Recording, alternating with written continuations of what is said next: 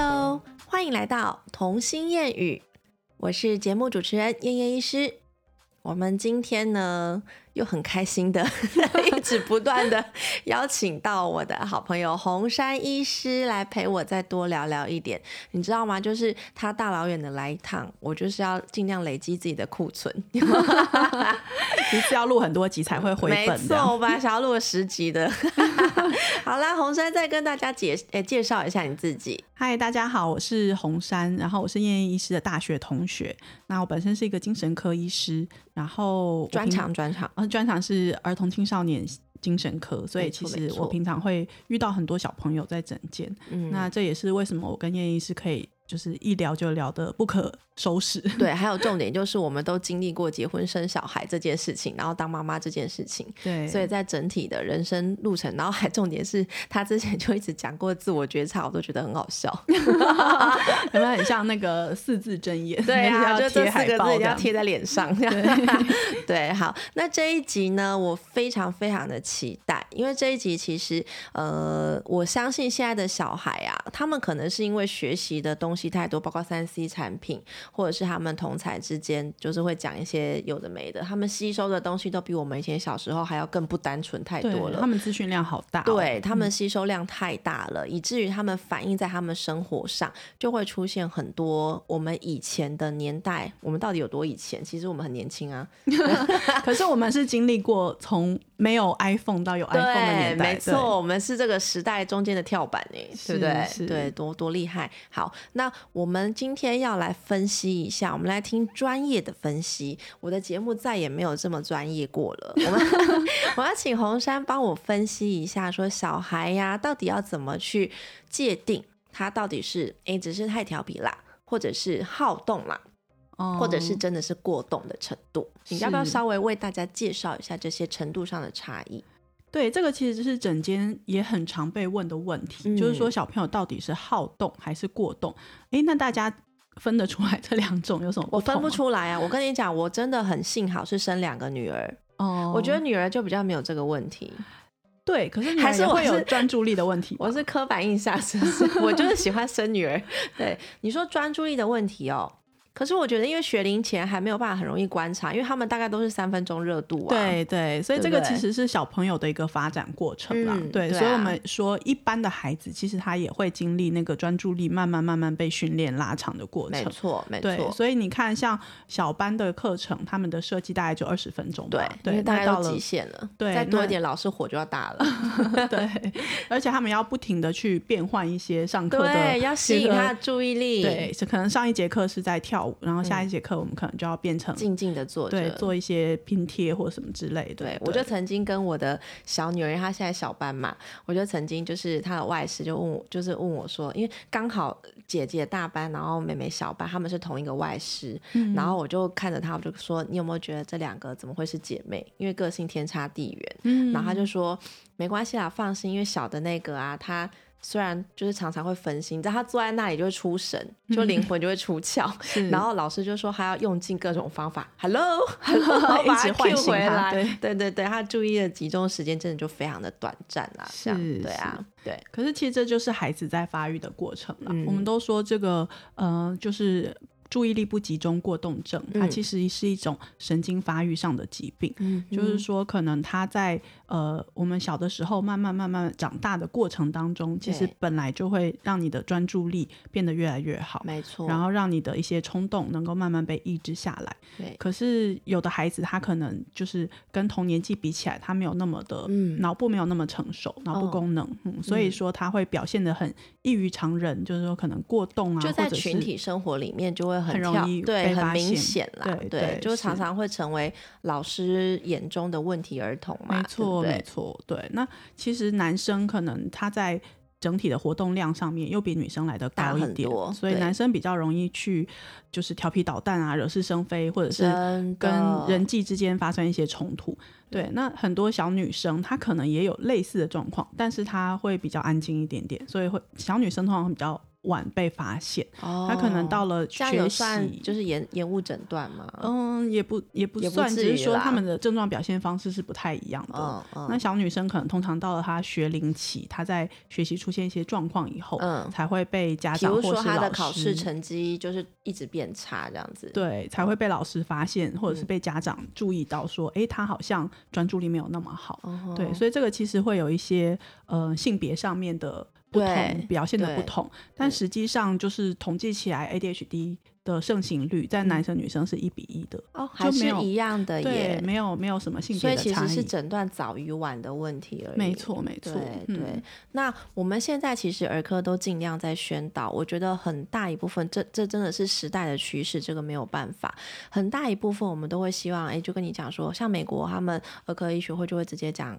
你两岁之前是完全不要碰三 C 平板的，对。然后甚至就是两岁过后，大概也限制一周或者是一天这样的时间，建用这样的方式去建议。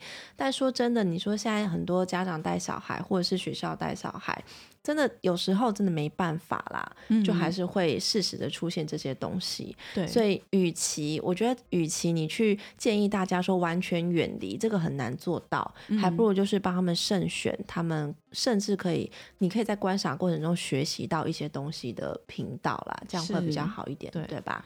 因为现在三 C 对他们来说就是个学习的媒介。对啊，你看多少那个那个英文线上课啊，然后或者是有一些 A P P 软体，它其实都。是利用游戏的方式去增强他的认知啊，然后或者是增强他的语言学习啊等等，其实都是有帮助的。甚至哦，你知道美国其实他们就是有一个 ADHD 的处方电动，嗯就是哇，你如果被诊断 ADHD，然后你的处方就可以一直打电动，哎，打某一个就是他们规定的电动，好好。但是那个电动可能就是比较没那么好玩。哦，对啊，对它，但是它的目的就是去透过玩游戏，然后电动的方式去提升你的注意力，这样子，对对，OK。其实我一直怀疑我有注意力不集中的问题。哦，真的哦。对，可是你嗯，其实我们通常如果像你这样子，就是求学过程当中还蛮顺利的，就不会觉得是哦，不会觉得是，还是其实我只是阅读障碍，或者是你后来有发展出一些自己自我的潜能、爆发力、技巧。对，因为很多你知道吗？我在看书的时候是会看一行的时候看三个字，跳到第二行或第三行，然后再跳回来，还是这个只是叫阅读障碍？跳行的问题，好像这个很多小朋友都会都会有，对对啊。可是你要怎么样？就是说，你过去这么多 十几年的求学过程，你要怎么克服这件事情？就是比人家多念个十次哦，对啊。所以这就是你后来发展出来的技能。所以我其实如果当时候有出来治疗的话，我就不用多念十次，有很多时间可以睡觉。是不是这样说？因为真的在我们那个年纪，其实我们小时候没有太专注在就是这个话题上的讨论啊。对对，因为现在大家都会什么潜能开发课程啊，然后或者早教啊之类的，然后就会开始去观察到孩子的问题，对不对？但是其实有时候我觉得有一些问题也是因为这样子因孕而生的，没错没错。例如说刚刚有提到说小朋友他们其实一整天的 schedule 是很满的，对呀，然后他一直在上课上课，然后才一发负荷。对，其实有时候孩子他可能真的只是想要一点点的时间是自己自由发展哦哦，自由发展，对啊对啊。譬如说像诶像我我举例我们家的小孩，嗯，就是他很喜欢自己一个人在房间里面玩一些角色扮演游戏，自己一个人呢。对他可能，譬如说白天看了卡通，或者是在学校发生什么事情，然后他就会用那个演出来，对，演出来，然后或者是用他的玩具去，就是模拟各种各样的场合。可我觉得他这样完全没问题啊，因为他早上发生的事情，他可以完全把它记得。对，所以其实就是他很需要这种时间，哦他很需要这种就是自己一个人 玩的时间，过一遍的时间。对对对，然后所以以至于说，如果我在假日帮他排了一些课程，比如说去学什么东西，学什么东西，他就会很抗拒，因为他觉得这是打扰到他自己的时间。对，哦，我懂了，这种感觉就有点像大人，其实也会需要有放空跟自己喘息的时间。对，就像你说，哎，划手机可能就是妈妈的休息时间。对啊，对。对，就是深夜夜深人静的时候，都是妈妈最快乐，然后可能要来一杯妈妈 juice。你知道什么是妈妈 juice 吗？我知道，好像你的冰箱里都有存货之类的，红红或白白的 都可以。对啊，对，所以其实，在孩子的成长过程中，我觉得好像比较多被讲都是从上幼稚园，因为幼稚园老师都会先发现嗯一些征兆，然后一直不断的提醒你，对对不对？对，你觉得目前被幼稚园老师发现，然后被强迫 强迫家长带到你诊间的那一种，他的确定率到底有多高？呃。确定率吗？因为其实幼稚园阶段，我们大概也还在观察，就是说他到学龄前，哦，这个都叫做早期疗愈嘛。嗯，就是如果他真的有一些发展上比别人慢的部分，我们就是去补足他。譬如说，他如果动作发展，或者是语言发展，或或者是专注力这些有比较跟同年纪比起来稍微没有那么好的话，对，那就可以去做一些，譬如说职能的。呃，课程或者语言课程等等，这样去帮他就是加强一下。对，那但是到了学龄期，就是小小一了，对，小一了，这个其实就是有点会影响到他的一些学习，或者是他的情绪、人生的态度。我觉得这个是比较重要的。对，对，因为你看哦，学龄期刚上国小一二年级的小朋友，他们最在乎的是什么？他们其实最在乎的就是老师对他的评价。哦，真的吗？对，我以为我最在乎的是我功课考的好不好。哎，对啊，那个就是评价一部分，那就是评价一部分，对，就是包含说你考试考了几分，那你爸妈脸色怎么样，老师的脸色怎么样，然后同才是怎么样看待你。其实那个时期对他们来说，这些都是都是就是很重要的事情嘛。对，所以在国小阶段，我们其实就是慢慢的就。这些东西会形塑你的个性，嗯嗯，就发展出说，哎，有的小朋友他就会像你刚刚说那个我。会跳行，所以我就读十遍，对，就我要用勤勤奋来去补足我的不足，对啊，要拯救我自己。对，那有些人他可能就选择说啊，反正我就是不会读书，那我就这样，对我就放下了，我就我就去做别的事情，去发展别的事情。譬如说，我很会打球，或者是我很会运动。第二专场就这时候就出现。对，所以其实这个阶段我觉得就很重要。那如果有小朋友他是因为专注力不足，或者是说因为他冲动控制不好，那他常常在班上变成被老师一直点名，或者是有特别座位，或者是那个就是常常被念说你都考不好，做不好，那其实对他的自信来说是一个很大的打击。哦，对啊，对，没错，一直被 Q 的话，对，那他有可能就走向我们刚刚说的另外一个 Lady Go 的路线，对。对啊，除非啦，我你不是我们之前不是在网络上都会看到一些很感人的影片，就是老师就会宣导说他只是没有被适合的教导，就是如果真的有那种心灵导师，可以发现这个小孩他可能坐在那里，我忘记之前在哪边看到一个影片，非常感动哦，就那个小孩他其实就是黑板上的字都会飞，然后所以他功课成绩一直都很差，但他就是被各个学校不要，然后一直叫他退学或什么，就一直被当掉，后来遇到一个很用心的老师，才去挖掘说他很会跳。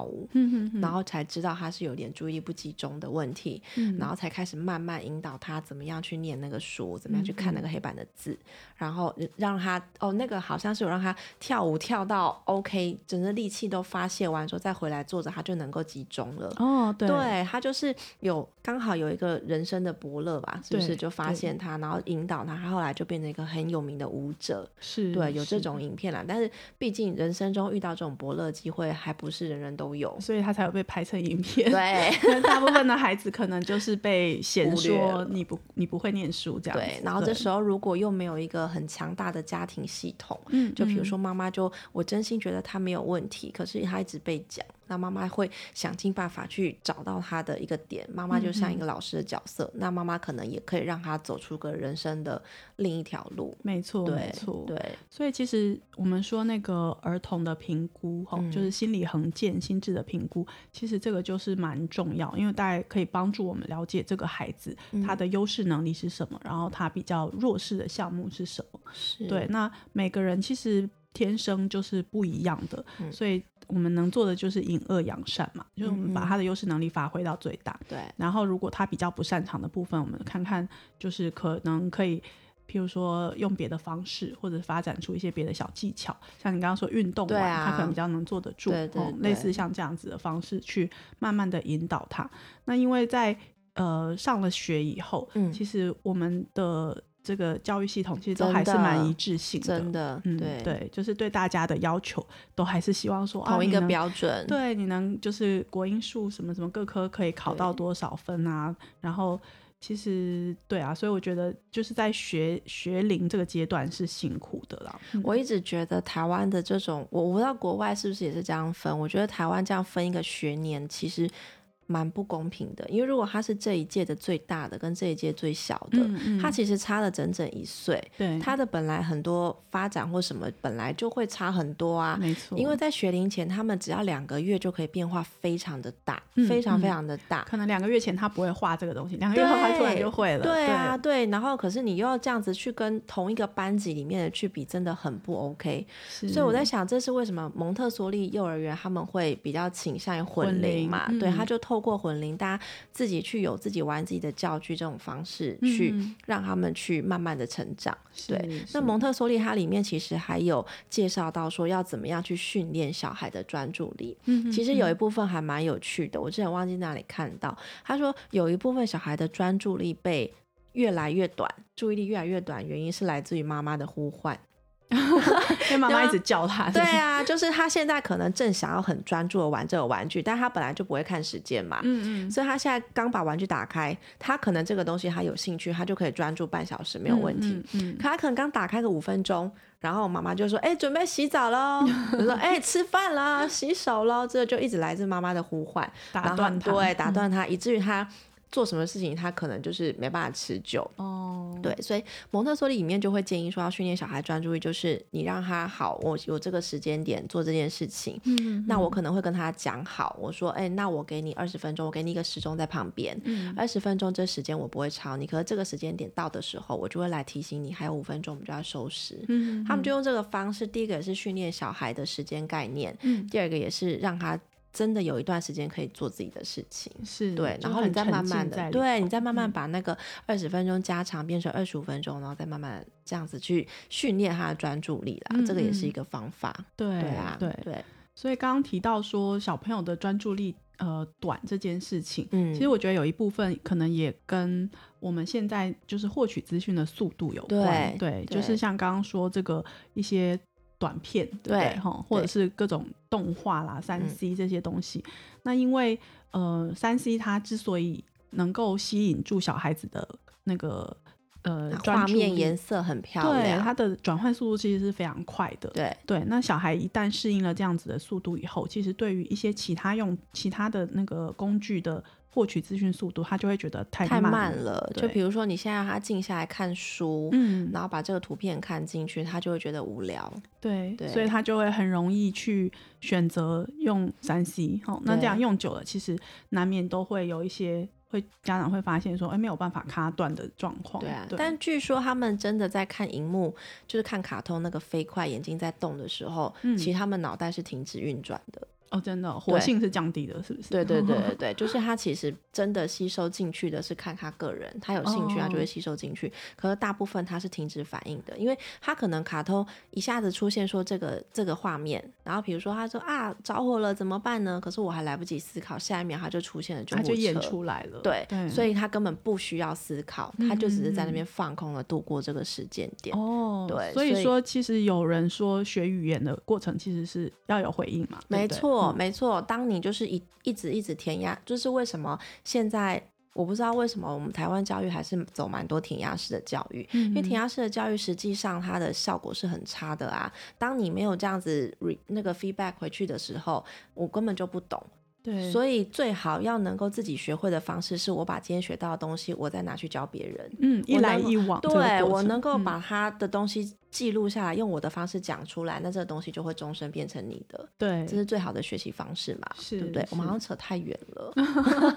所以这个就好像有点回到刚刚有讲的那个段落，就是说小朋友他。回去要反刍，对不对？他学到的东西，他回家要演一下，没错。那他其实是在巩固他的学习或者他的记忆。所以你家小孩是在努力的，就是在拼凑他自己的，对，建立他自己的记忆跟世界，这是很棒的一件事。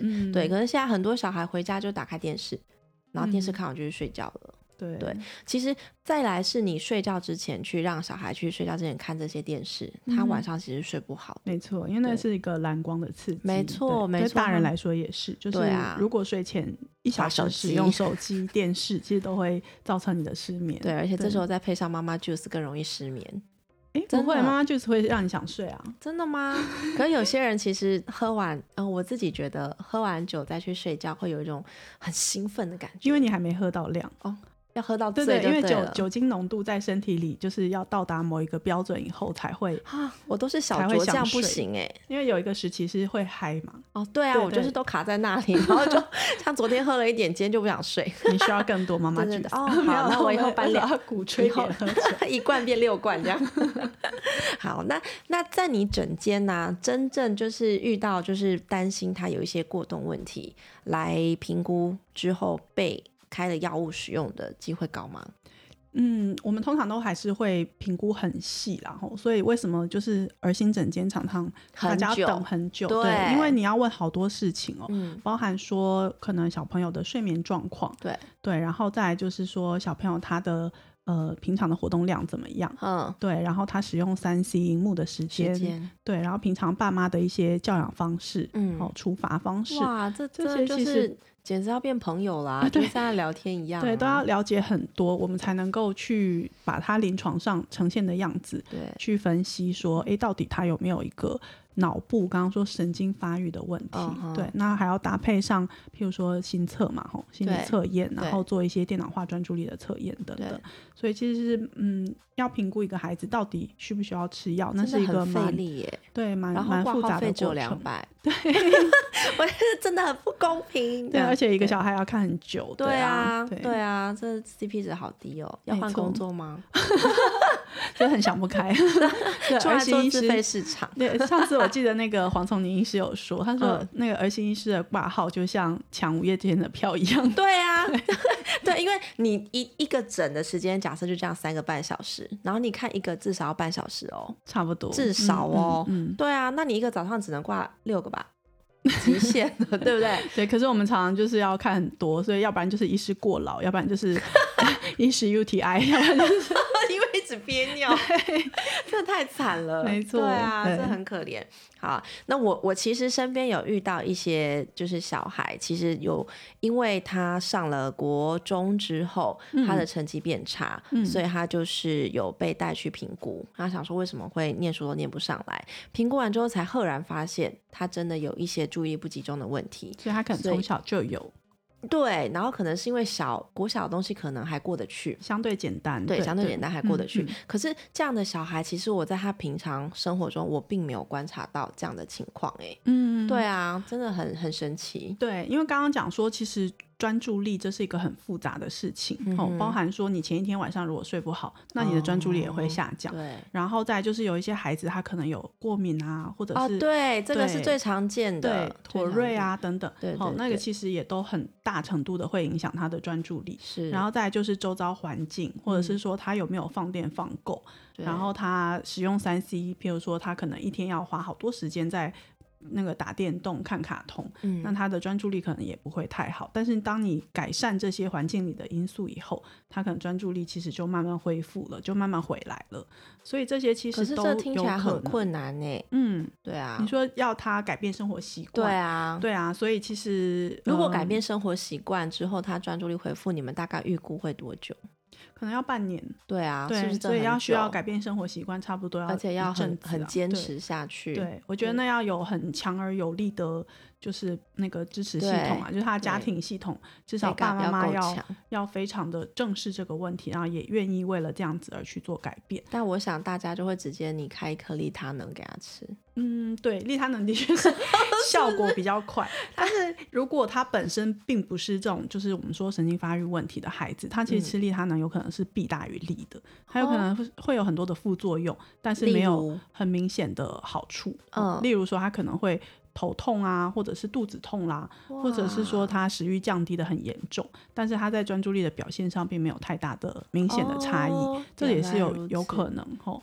然后再来就是一些孩子，他可能就是我们刚刚讲说做心测的目的是什么？其实他可能要去去评估很多其他的面向。嗯，除了专注力以外，智商也是学习能力一个很重要的东西。对啊，如果我智商真的不高，那妈妈又一直要我考一百分，那是不是？对啊，是不符预期嘛？对啊，所以这就是很会很辛苦。可我小时候都觉得智力测验不太准哎。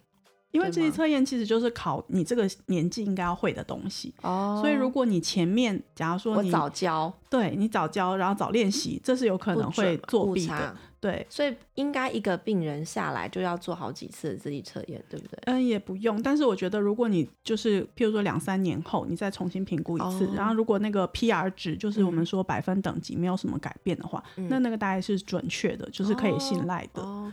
对，但是如果说，哎，你前你之前因为呃，做了很多的练习，然后表现的很好，对啊，然后之后落下来，那这样子其实就是有练习的效果，对。然后再来就是说，有一些孩子他可能在长大过程当中，因为专注力不好，或者是刚刚讲说学习态度，他就放弃了，对，他就不学了。哦，那如果过了两三年再去测他智商，那的确有可能又再掉下来。哦，对啊，对，哇，嗯，一个小孩要追踪好久哎。对啊，所以刚刚嗯，就是燕医师有提到说，你说那个。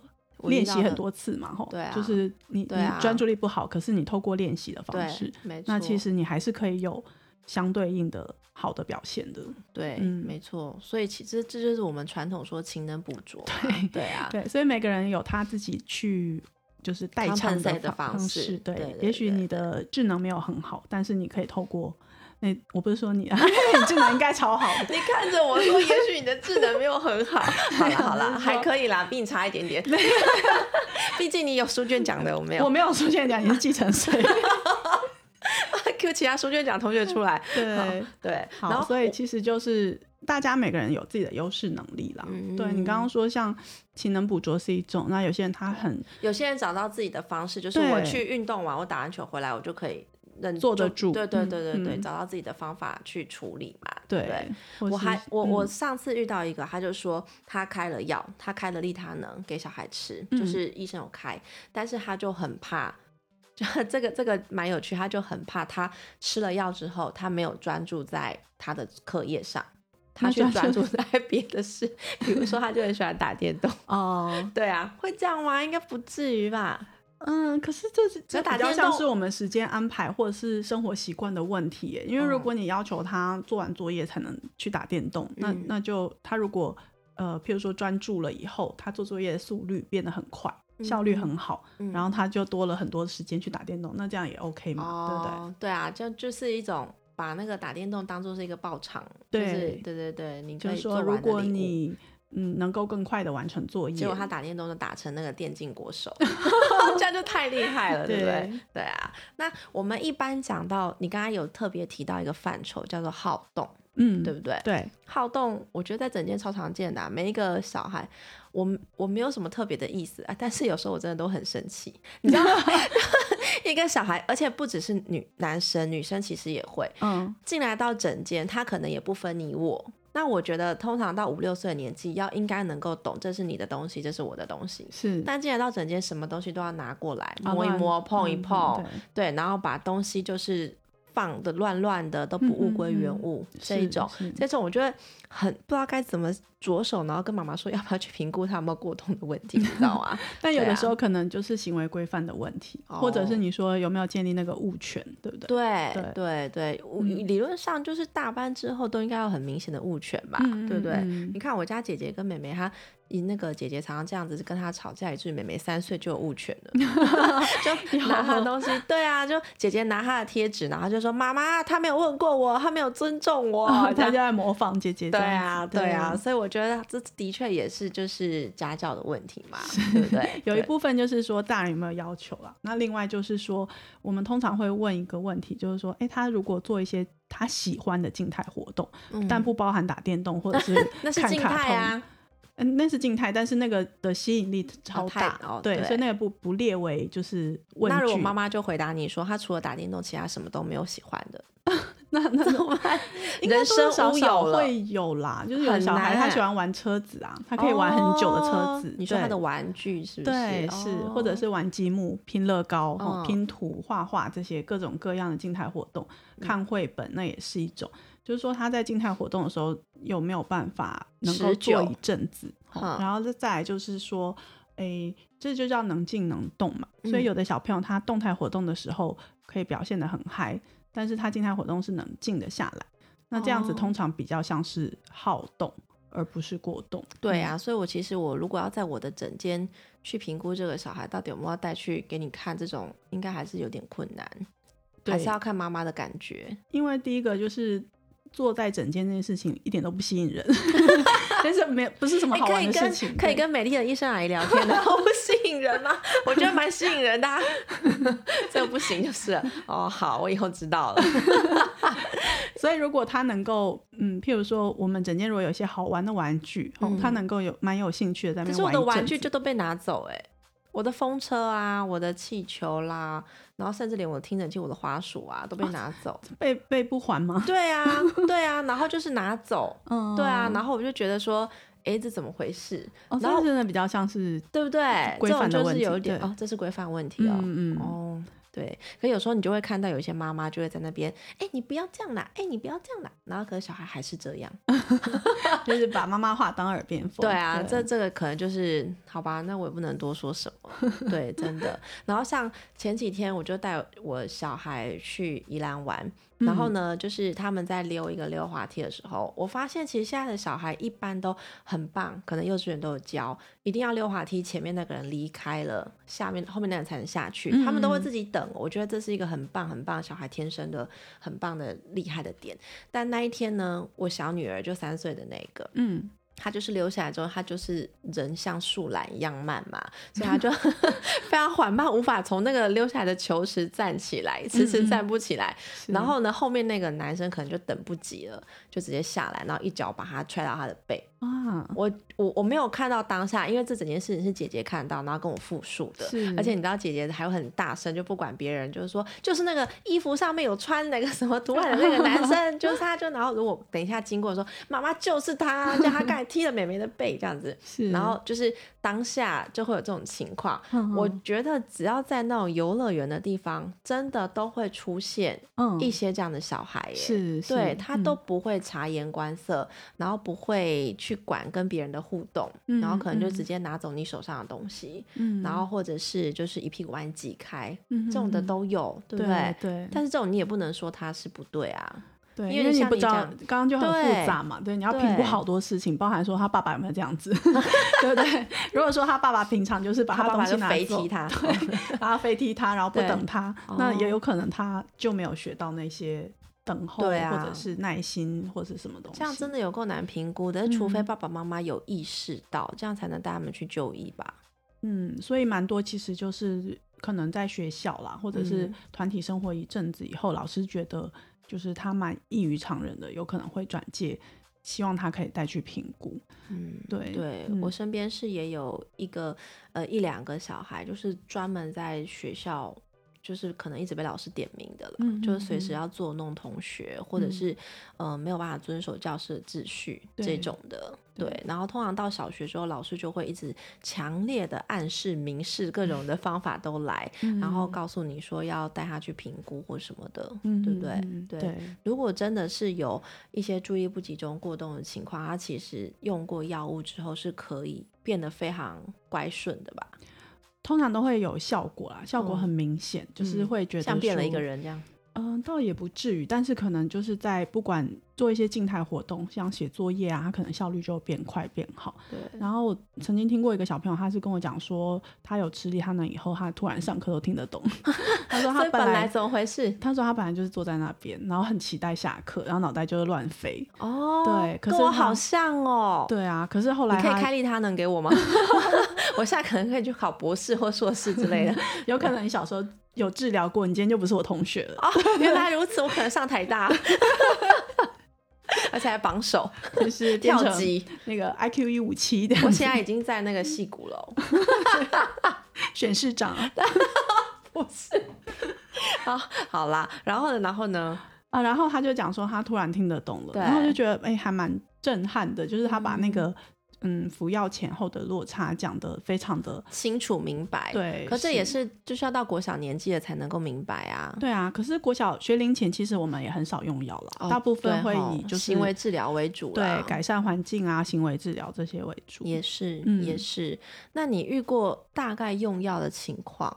嗯，最短或是最长，可以几年吗？对啊，呃。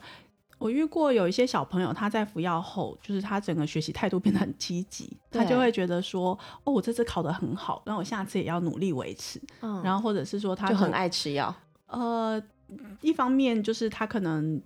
对于药物会有一些依赖啦，对啊，因为那有很大成就感，他以前没有过的。对，然后他们可是那个积极就是会变成一个他行为的改变嘛，哦，就譬如说他会考前要复习，为了维持一个好的成绩。哦，那我觉得如果这样子的话，其实是一个良性的循环。对，那个正向循环出现了，其实就你你寒暑假期间如果抽掉药物试试看，那他如果没有太大的跟寒暑假，我真的也没有办法感受到他有什么落差。寒暑假因为比较不会去做学习的事情，对啊，对对是没错。所以其实应该是现在的小孩大部分都还是平常上课的时候吃药，然后那个寒暑假对就会放假，还是以这种方式嘛？对，药物会放假这样子。那因为药物就是可能对于他的，譬如说有些小孩他吃了会有一点点食欲不好，嗯，对，所以我们就会希望说，那寒暑假我们不要用药，就来。就是让他的身高成长哦，这些部分也很重要哦。对，对，还要评估他的成长的问题耶。对，对啊，这实在太难了。然后再来就是你刚刚问说大概服药要多久？嗯，哦，其实我觉得大概一两年、两三年那个其实是是需要的，因为一般来说就是说 ADHD 它比就是同年纪的孩子脑部发育可能稍微慢一些，对，大概慢个两年左右。嗯嗯，所以如果两三年后，它其实是可以 catch up。对不对？对对，他如果接上去了，或者他能够就是发展出一些其他的代偿就可以了。哦，对，所以其实没有到需要吃到很大，嗯，还是真的有人吃到很大，有人吃到很大。那一个一个原因可能就是刚刚讲那个心理的依赖，就是他觉得他有服药表现是好的，所以有一些他可能国中就停药了，可是他高中要考大学，他又回来回来拿药，他就觉得说，哎，我有。准备考试，或上班族在吃吗？呃，也是有那个，因为其实专注力的问题啊，是会延续到成人的。哦，那我们刚刚讲说，专注力感觉没有药就无解耶。专注力可是不会啊，像你刚刚讲说，你发展出的那个代偿机制。或者是有一些人不好啊，对。但你如果想要追求更好，或者说你只要够用就好，哦，因为还是看每个人的程度要求啦。对，或者是你的工作性质。嗯，如果你都在做一些比较重复单调的工作，那你也不需要太大的专注力。像我这个也不需要专注力，但是你就会发现，我们就问题常会飞掉啊。对，对啊，不觉得吗？就话题跳来跳去。对啊，对啊，对啊，就突然想到什么来一下这样子。对，这种绝对不是癫痫发作，这是突然想到一下。可是我觉得那个有一个很重点，就是说，其实专注力不好的人，你像你刚刚讲说那个话题会飞掉，对，那其实也是一些创造力、创意，对，嗯，创造力，或者是说，所以我应该要走艺术啊，嗯，对，不那么按照牌理出牌，才会有一些心得，要给我妈听，然后为什么不让我当一个艺术家，对不对？对啊，对对，好啦，那其实我觉得有一部分还有是。现在的教育体制之下，嗯，太大的压力，对，太大的压力，其实给小孩就是一些念书啊，或者什么背诵的啊，这些压力，他也会很容易不集中啊，对不对？对，我就是觉得我要背到一字不漏，我就是没办法，然后我就觉得我自己是不是跟不上，还是怎么样，对不对？这种我觉得教育体制是应该要改变。对吗？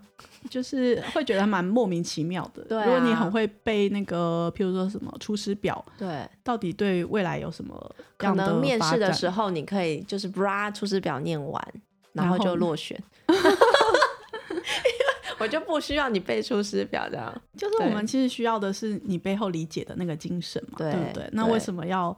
国中的时候要这样一字不漏的把它背下来，甚至对啊，对啊。所以最近不是在提倡一个活动，你知道吗？最近有在提倡，就是之前曾经不知道是我忘记是国小吧，反正他们就是某一科的老师要求把整个课文全部背下来，一字不漏的背下来。但是好像那是三民主义还是什么，我忘记了，我没有仔细看。但是呢，他们的意思就是说，我们应该是去了解这个意思就好了。为什么要连的或者什么代名词那种介系词我都要记得呢？嗯，我只要能够理解，然后回答下面的问题就好啦。为什么要背诵出来？嗯，所以就有一些教育家。就是一些蛮蛮红的网红，或者是一些学那个教育的专家，就有发起这样活动，就是我们要拒绝在背诵这样的东西。嗯，对啊，但是现在不知道目前会规划怎样，因为其实我们还是十年教改嘛。对对，所以不知道在一零八课纲结束之后，下一期会发生什么事情。嗯，对啊，一零八课纲，我们是不是会遇到下一期的新的课十年教改？好像是你说明我们的老大，对啊，对，好像会遇到新的教改，对啊，就要再去适应一些新的方案，这样子。是，对，好啦，这个扯远了，我们大概就是跟大家分析一下，说孩子其实。有时候会需要一些，就是他们在行为上面的表现会需要一些额外的辅助。当然，药物不是绝对的方法啦。有时候真的真的像红山讲的，他们在诊间要问到的事情太多太多了，资讯太大了。那有些事情是可能真的家庭状况不可控啦，不可控制的因素，这也是一些难点。这样子，好啦，那关于这个主题，你有没有想要再补充什么东西？嗯，看你要呼吁什么啊，或者是那个。嗯，请大家多多关心小孩。我觉得对啊，就是请大家还是，因为当你越了解他，你就越知道他的强项弱项。对我也希望，假设如果我小时候有人这么了解我的话，是不是我们的人生会不一样？嗯，我现在可能已经在国外办画展喽。对啊，你知道啊？好啦，我们今天就非常谢谢红山这一集，真的提供了很多很多，我想是很多爸妈的疑问啦，对不对？因为他们都很担心自己的孩子有没有需要额外医疗的补。就是帮助这样子，嗯，好啦，那我们今天真的非常谢谢红山的到来，一口气陪我录了好多库存哦，我这这里这几个礼拜都要开心过了，放假，对，那你下次什么时候再来？